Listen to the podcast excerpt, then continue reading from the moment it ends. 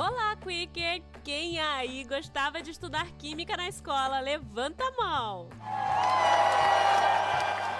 Hoje vamos falar de química, mas não essa da escola, e sim a química da voz. Fica ligado nesse episódio que ele está uma explosão, igualzinho quando se coloca sódio metálico na água. Eu sou a fonoaudióloga Juliana, da Suporte Fonoaudiologia, e está no ar mais Quick Fono!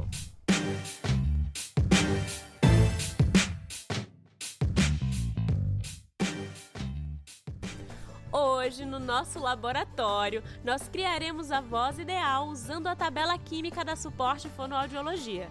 O melhor de tudo é que vamos te contar os componentes necessários para desenvolvê-la e sem segredo, hein? Quer descobrir? Bora lá! Oh yeah! Diferente da tabela periódica da escola, o primeiro elemento da nossa não é o hidrogênio, mas ele tem uma participação importante aqui. É o H2O, a água! Se você é um quicker de carteirinha, já sabe, mas vale reforçar. Manter uma hidratação adequada é essencial para a boa vibração das pregas vocais. Mas não adianta beber um litro de água de uma vez só quando está com sede, hein?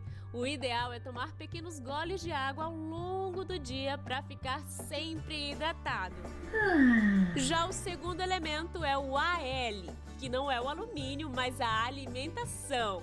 Ai, não acredito. Ingerir alimentos leves, ricos em água e nutrientes é fundamental para garantir a saúde da sua voz. Alimentos pesados e com muitos condimentos lentificam a digestão e dificultam a movimentação do músculo diafragma, aquele lá que ajuda na respiração. Uau! Se a gente não respira bem, não tem como sair uma voz suave. Não é mesmo, Quicker? É verdade. E assim como o elemento químico carbono, que tem de sobra em toda a matéria orgânica, você também tem que ter um elemento abundante em sua rotina: o EV exercício vocal.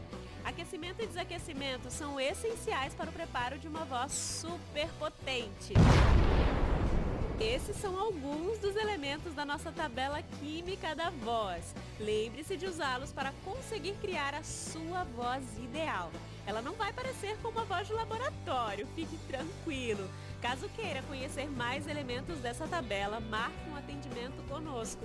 Os contatos estão na descrição do podcast.